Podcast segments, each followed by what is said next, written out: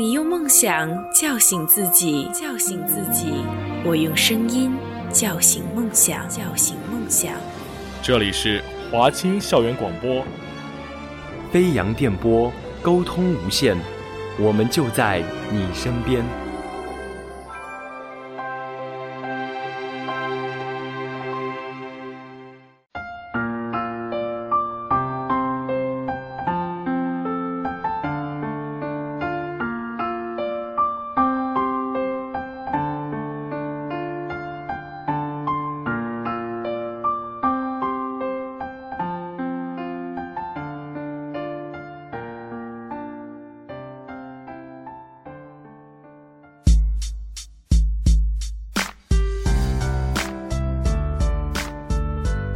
大家好，我是朵拉，大家的新晋播音，依旧欢迎大家继续收听我们的华清之声 My FM 二四八九一五。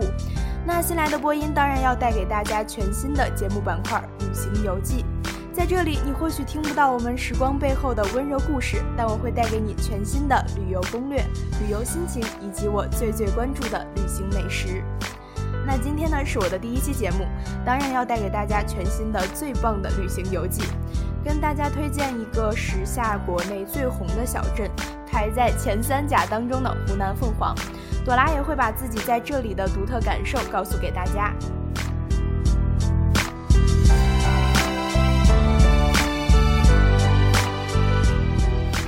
那么也是在去年夏天，我刚刚走过了湖南凤凰，真的是一个名副其实的小镇，真的就已经小到你用一天半就可以足以转完。但我却用自己的心情在那里待了四天的时间，当然，它的每一个角落我也都感受过了。所有的小镇估计都有一个最共同的特点，那就是能让你完全的放松。那里没有大城市的高楼林立，也没有喧闹的车流。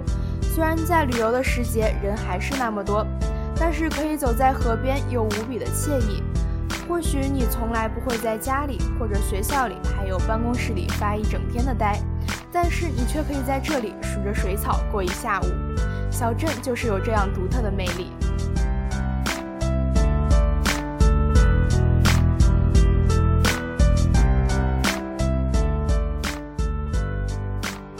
那这个地方应该是一年四季都非常适合来探访，每个季节也都有自己的特色。当然，在夏天的游客要注意了，这个小镇的街道唯独少了那种清凉。防晒霜绝对也是必不可少的，不过也就是因为这样，它的母亲河沱江也变得尤为的珍贵。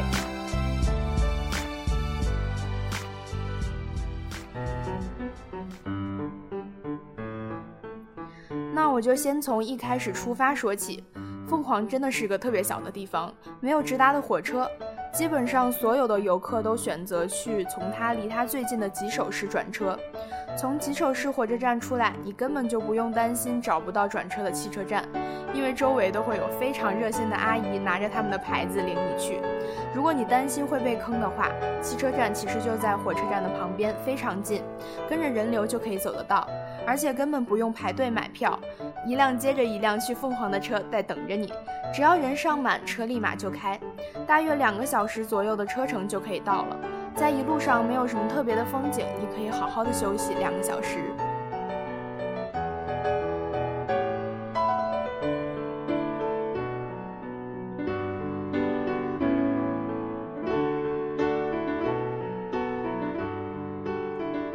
下车，你或许还感受不到古镇的气息，那是因为汽车是不可以进古城的，只能在新城下车。下车以后，你可以选择步行去古城，当然你也可以花五块钱一个人的车费去古城。那是一种古城独有的电瓶车，招手即停，要下车就喊一声下车就可以了。在新城是有公交车的，但显然这种方式更受欢迎。电瓶车最后会停在离古城最近的门口。从车里下车，你就可以开始体会到小镇别有的风情了。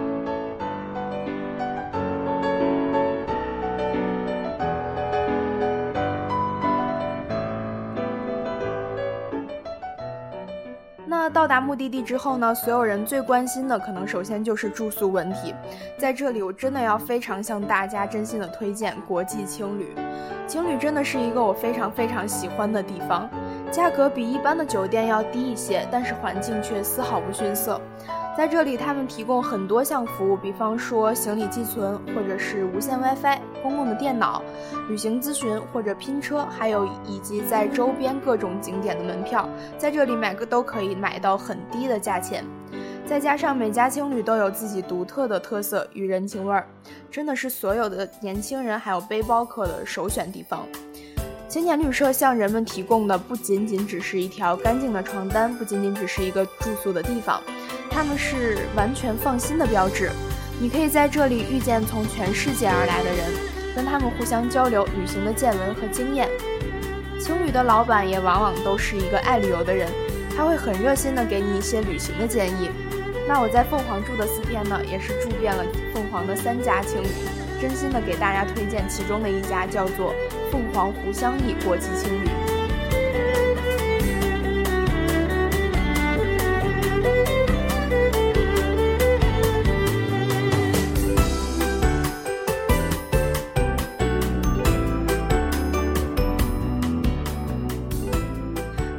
老板真的是一个非常幽默的人，然后青旅的地点也是在繁华的街道小巷子当中，地方非常好找。离当时的景点天后宫、杨家祠堂等很多景点都非常的近，所以地方很好找。青旅里面有两个来自东北的服务员，就跟一家人一样，你没事儿可以跟他们一起坐着聊天。还有一只每天都非常懒懒的在晒太阳的猫。值得注意的是，因为有很多人现在都在模仿青年旅社，正宗的青年旅社的标志是蓝三角加上一个小屋和冷山，所以大家一定要注意，千万不要走错，那样有可能真的会被坑。还有，因为这家青旅真的非常好，所以大家都需要提前去预定。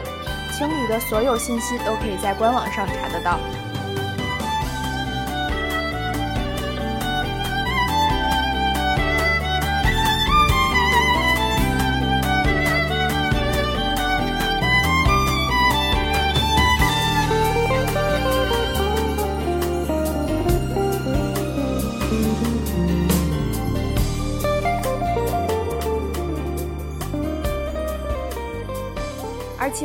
个我的亲身经历，那就是住在河边真的会非常的潮湿，以至于当晚我就被有半个手掌那么大的蟑螂所吓到。虽然我知道世界之大无奇不有，但是对于一个北方的女孩来说，这真的是非常恐怖的一件事情，以至于我当晚都不敢下床，跟我的朋友一直挤在一张床上，没有睡好一个好觉。所以所谓的吊脚楼，大家还是只是去欣赏一下就好了。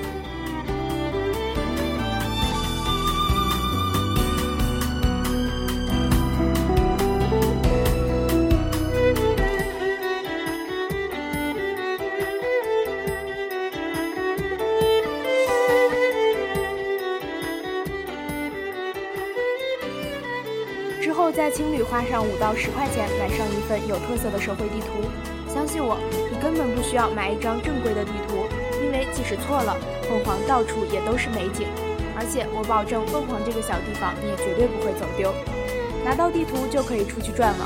由于前两年凤凰开始收进城费，所以被许多网友抵制说不要去凤凰旅游。朵拉在这里告诉大家，如果你不需要去看沈从文故居、博物馆，或者是登东门城楼这样的凤凰酒景的话，其实你根本就不需要买门票，因为在很多关卡你都可以从旁边的小巷走进去，非常方便，路你一定找得到。那凤凰酒景的门票是一百四十八元一张，而拿学生证二十块钱就可以了。所以我当时也是毫不犹豫的就买了门票，想着顺便去逛一下也很不错。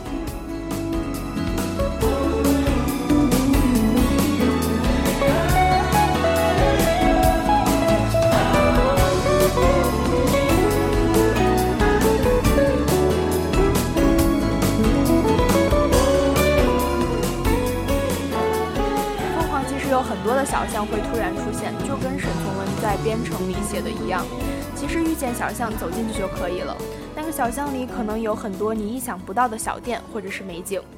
古城的街道里经常会有很多卖手鼓的小店，他们放着属于小镇自己的音乐，打着整齐的手鼓，一整条街道都是非常浓重的感觉。就这样转一整条街，你都不会觉得烦。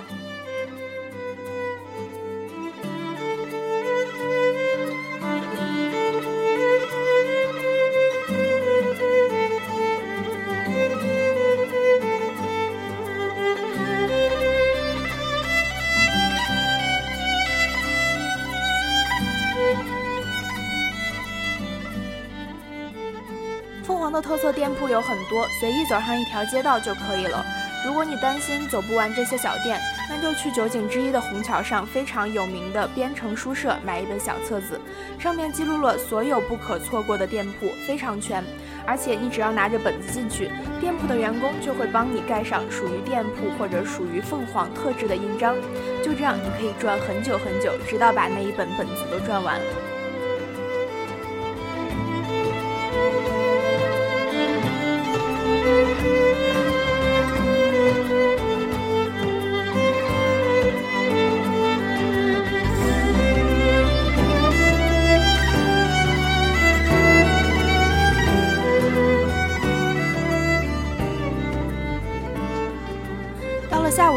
你可以去沱江泛舟，在沱江上看凤凰的风景，又是全新的景象。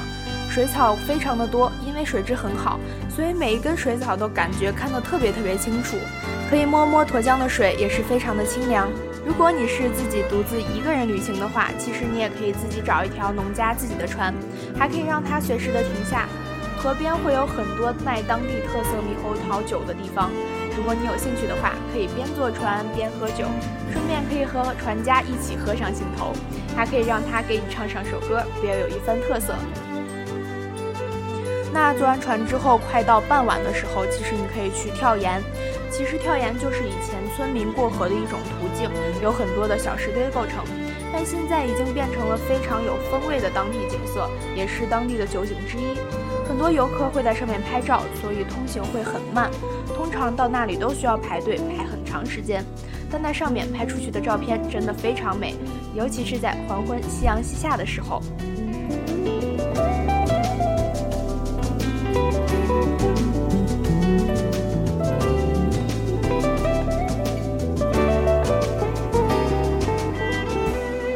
那在结束了跳岩的旅程之后呢，可以先回趟青旅，在那里你可以从老板的地方报名晚上的篝火晚会。从青旅报名的篝火晚会其实可以便宜很多钱。篝火晚会的队伍会带着一大群人大张旗鼓地从街道的一头走到另一头，就这样的活动可以一直持续到十一点多。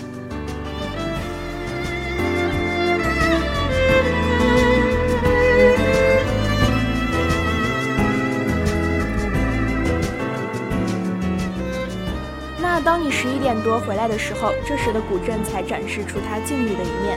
你可以很悠闲地在河边散散步、踩踩水，在河边你随处可见卖河灯的小女孩，她会主动吆喝你买一盏，当然花三五块钱你就可以买上几盏很漂亮的河灯，而且还可以砍价，所以毫不犹豫地拉上你身边的朋友去许个愿吧。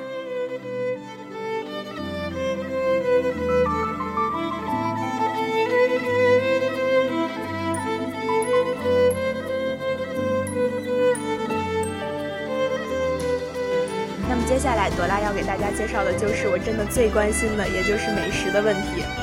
那么我自己当时在凤凰的时候，其实最喜欢喝的就是家家户户都有卖的猕猴桃汁。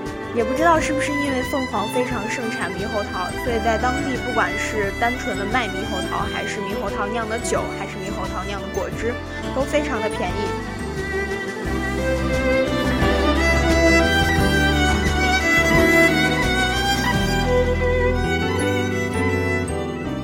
在凤凰县城内呢，不管是在沱江边，还是在石板路上，亦或是在古城外，随处都可以见到大大小小的餐馆。那我在这里呢，给大家推荐五家菜品口碑皆好的饭馆，也就是旅游攻略榜上有名的饭馆。在这些餐馆里面，几乎凤凰的名菜美食都可以吃得到。那排在榜首的就是俊子饭店，在这个饭店里，你可以吃到排在凤凰美食的第一名雪巴鸭，这家饭店一定是做的最好的。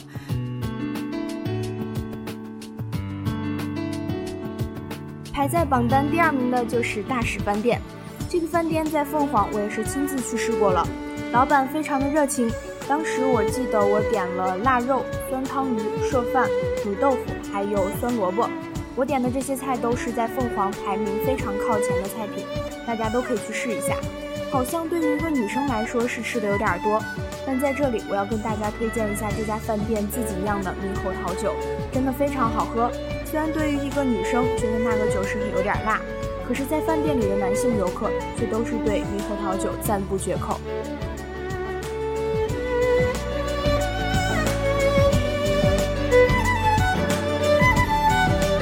那排在榜单剩下的三名饭店分别是万木斋宝根饭店和老街饭馆。也是由于当时自己形成的关系我当时并没有机会去吃过所以在这里就不跟大家一一做介绍了。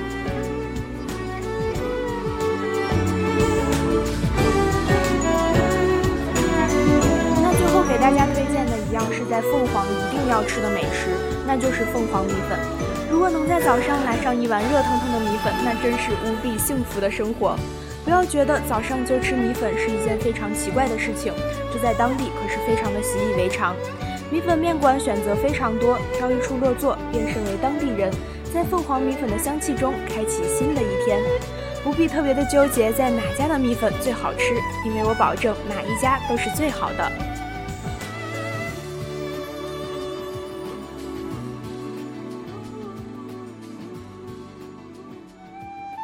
我